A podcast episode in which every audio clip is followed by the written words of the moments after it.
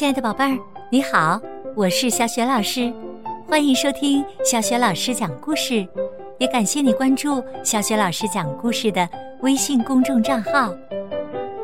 下面，小雪老师给你讲的绘本故事名字叫《乌龟国和浣熊国》，选自新学童书出版的《小小世界，大大的我》感知世界系列绘本。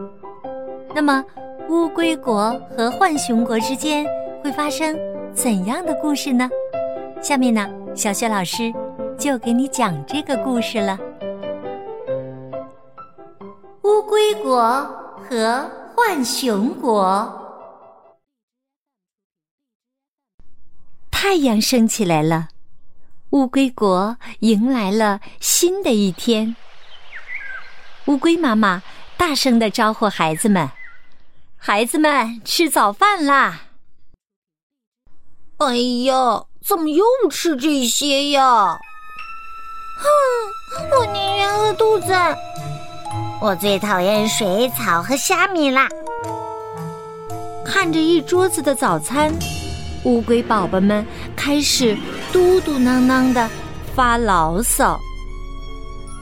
妈妈，咱们换别的东西当早餐好吗？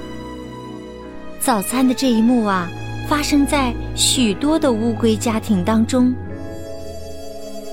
乌龟妈妈们都很担心。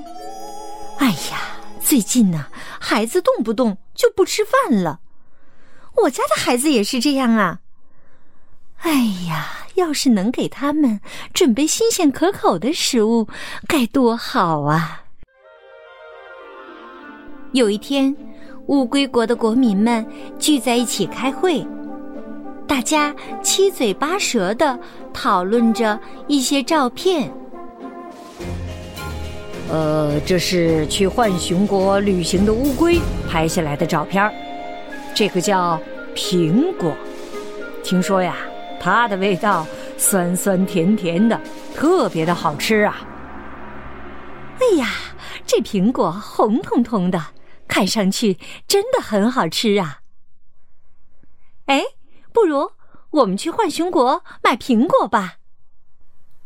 所有的乌龟都表示赞成。于是，乌龟国派出了代表，专程去浣熊国买苹果。到了那里，看到遍地的苹果。乌龟国代表吃惊的瞪大了眼睛，他仔细的观察挂在树上的苹果，接着又细细的品尝苹果的味道。苹果可真好吃，而且它的价格又这么便宜。乌龟国代表马上去找浣熊国的代表。你好，我是乌龟国的代表，我们打算从你们国家进口一批苹果。浣熊国代表听到这话，高兴极了。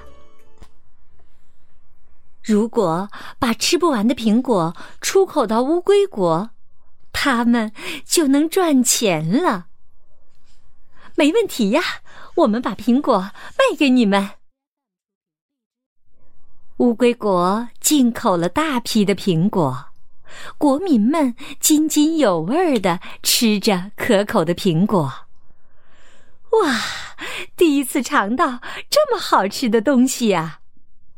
这味道就像蜂蜜一样香甜呢。哎呀，别不懂装懂啦！怎么能说味道像蜂蜜一样香甜呢？这明明就是蜂蜜口味的苹果嘛！哼，你不是也没尝过蜂蜜吗？乌龟们吃完了苹果，又想尝尝别的水果，于是他们经常从其他国家进口新鲜水果。他们买了香蕉，又买桃子，再买西瓜。没过多久。乌龟们又遇到了新的问题。原来呀，乌龟国为了进口水果，花光了所有的钱。哎呀，现在拿什么进口苹果呢？嗯，看来呀，我们也得想办法出口商品才行啊。没过多久，乌龟国的国民们又开会了。他们聚在一起讨论出口什么商品合适。去过浣熊国的乌龟提议：“哎，对了，我们就出口贝壳碗吧。”他接着说：“浣熊国虽然有很多好吃的东西，但是那里没有碗，不如我们把贝壳碗卖给他们。我可以先把贝壳碗。”拿到浣熊国，让他们看一看再说。于是啊，乌龟国的代表拿着贝壳碗来到了浣熊国。浣熊国的民众很喜欢贝壳碗。哎呀，这贝壳碗的样式美，种类还很多呢。嗨，你瞧，这贝壳中间向里面凹，盛食物很方便的。要不？我们就买一些试试看。以前呐，浣熊们只能用树叶盛食物，饭菜很容易洒出来，而且看上去很不美观。没过多久，浣熊国进口了贝壳碗，这个国家的餐桌啊就变了个样。浣熊妈妈们用漂亮的贝壳碗装着食物。把碗整齐的摆放在餐桌上，浣熊宝宝们兴奋的直嚷嚷要吃饭。于是啊，浣熊国又从乌龟国进口了更多的贝壳碗。就这样，浣熊国经常向乌龟国购买贝壳碗，乌龟国的国库又变得富足起来了。从此，乌龟国和浣熊国的经济得到了很好的发展。他们通过互相购买水果和贝壳碗，补充各自缺少的商品。有一天，乌龟国代表在海边散步，远远的看到前面有什么东西闪闪发亮。他走近一看。原来是乌龟宝宝们在玩珍珠。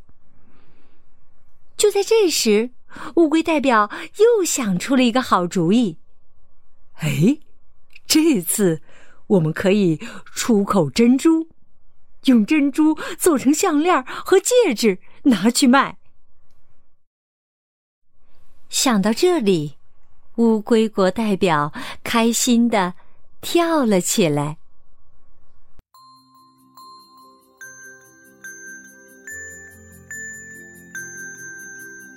亲爱的宝贝儿，刚刚你听到的是小雪老师为你讲的绘本故事《乌龟国和浣熊国》，选自新学童书出版的《小小世界，大大的我感知世界》系列绘本。